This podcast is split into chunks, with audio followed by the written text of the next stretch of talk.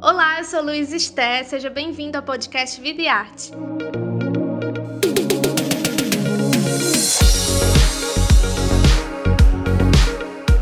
Nessa nova temporada, a gente vai conversar com diversos artistas brasileiros. Toda semana, um novo episódio vai estar disponível no seu agregador de podcast favorito. Para acompanhar o bate-papo na íntegra e mais detalhes sobre o projeto Vida e Arte com Vida, assine o Povo Mais, a plataforma multistreaming do Povo.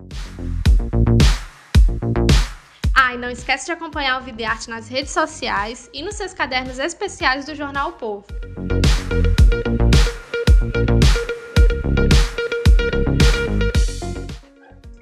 Cantora e compositora carioca com mais de 45 anos de carreira, Marina Lima lançou livro e EP em meio à pandemia da Covid-19 em abril de 2021. Neste episódio, ela conversa com o jornalista e crítico de música Marcos Sampaio. Eles repercutem o livro, Marina Lima, Música e Letra, e o EP, intitulado Motim. Marina também fala sobre as suas percepções de vida, música e política no Brasil. Eu, eu quis sumir com você em outra hora, outra cena, mais radiante.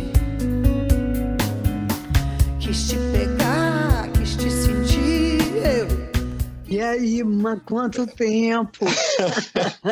Uns Eu anos queria, aí. Tem que dar as boas-vindas para quem está nos assistindo, né? Esse aqui é o programa Vida e Arte Convida. E esse programa, esse projeto do, do Vida e Arte, do Jornal Povo aqui de Fortaleza, nasceu de uma forma muito curiosa.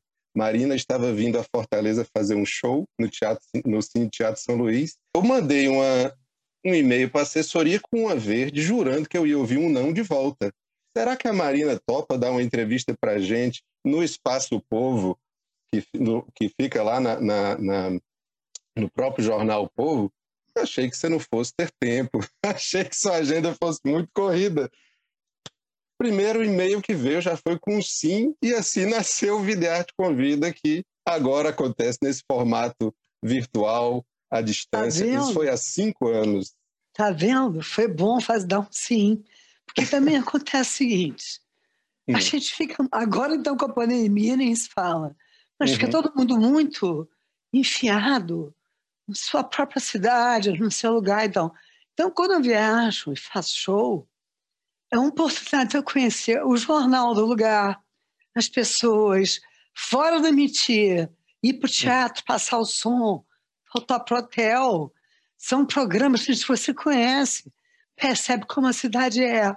Então, por uhum. isso que eu aceito. Assim, quando eu acho interessante, eu digo que sim. Sim, eu quero ir, eu quero ir. Que ótimo. E foi muito bacana, eu me lembro que naquela oportunidade foi em novembro de 2015, 2016, novembro de 2016 que ah. a gente, eu levei sua discografia e a gente foi passando disco a disco um pouco da sua obra, que, é um, que tem um pouco a ver com o tema da nossa conversa hoje, que você lançou um livro é. todos a, toda a sua obra, né? É, o que acontece é o seguinte, não é o assunto é igual, mas na realidade a, a lente de aumento e a profundidade disso é outra no momento. É porque o que aconteceu foi o seguinte, para ser curta e grossa assim. Eu, de repente, em 2018, olhando as minhas coisas, eu percebi que eu tinha 21 discos.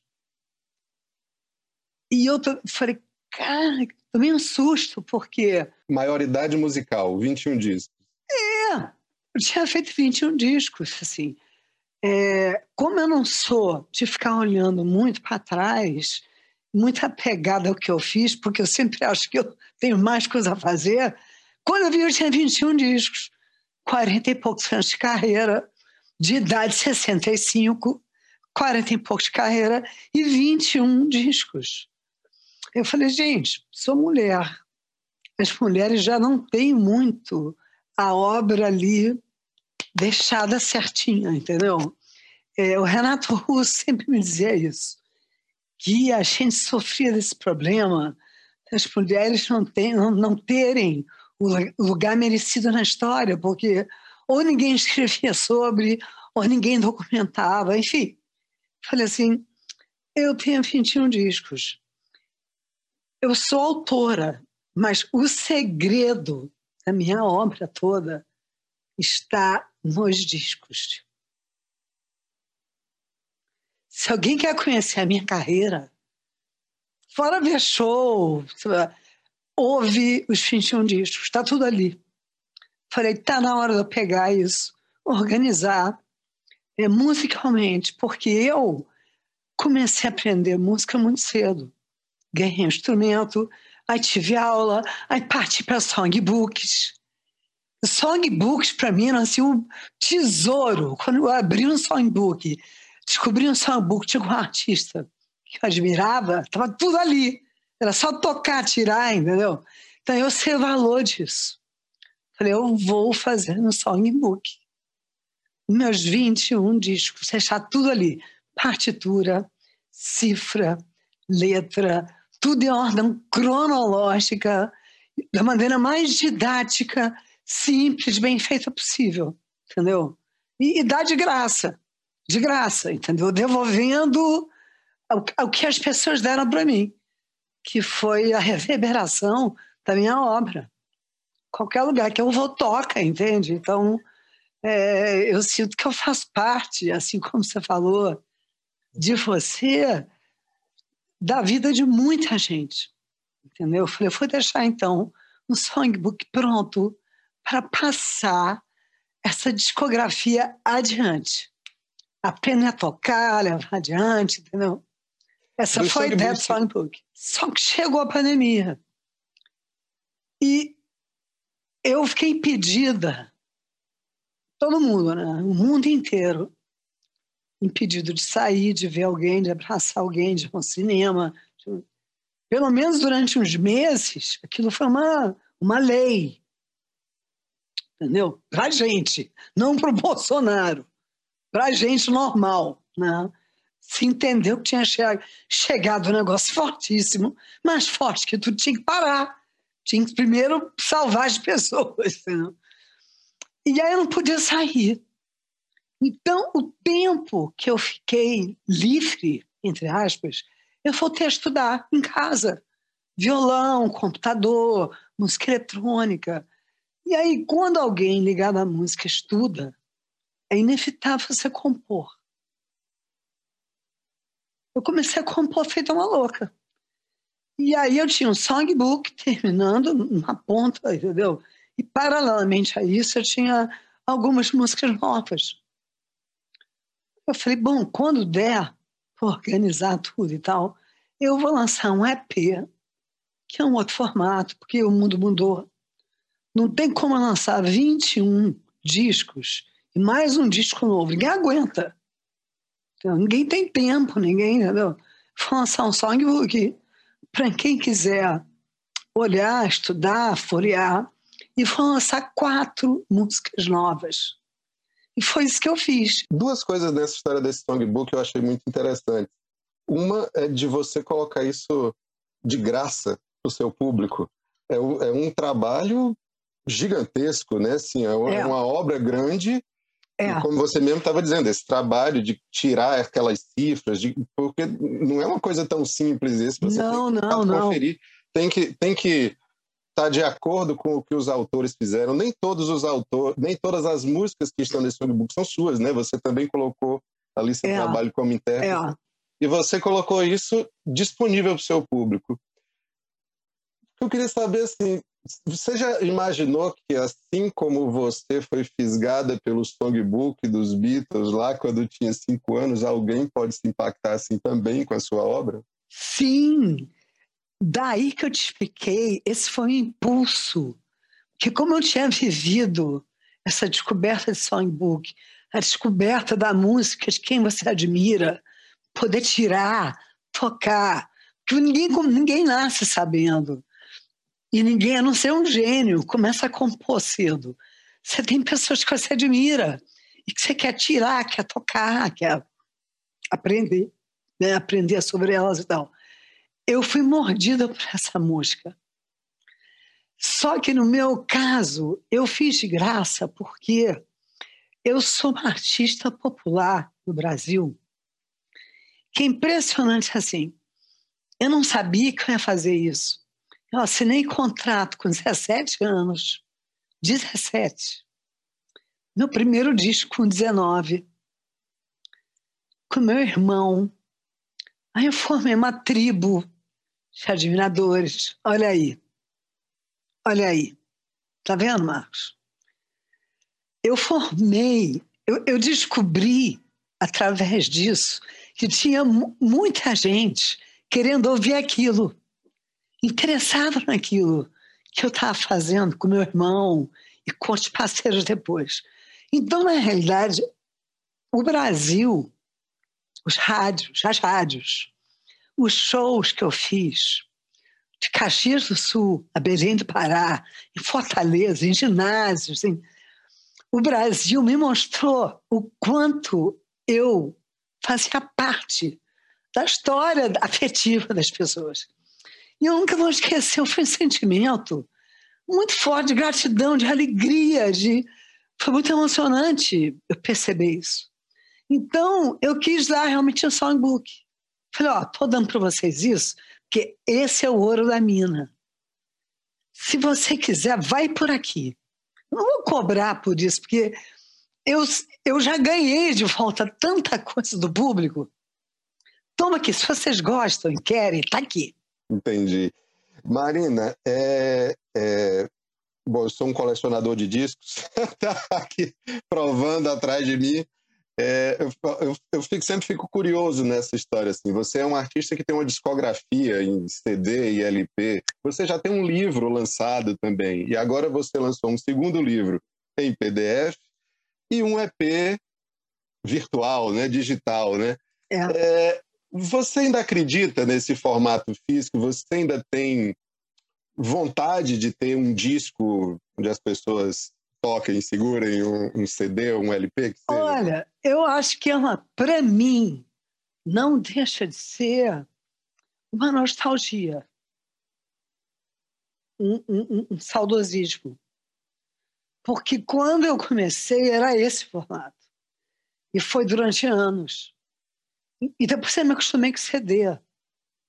E eu não ficava, oh, ai meu Deus, eu não sentia, eu fui me adaptando. Então, não deixa de ser uma nostalgia. O que eu não acredito mais não é isso.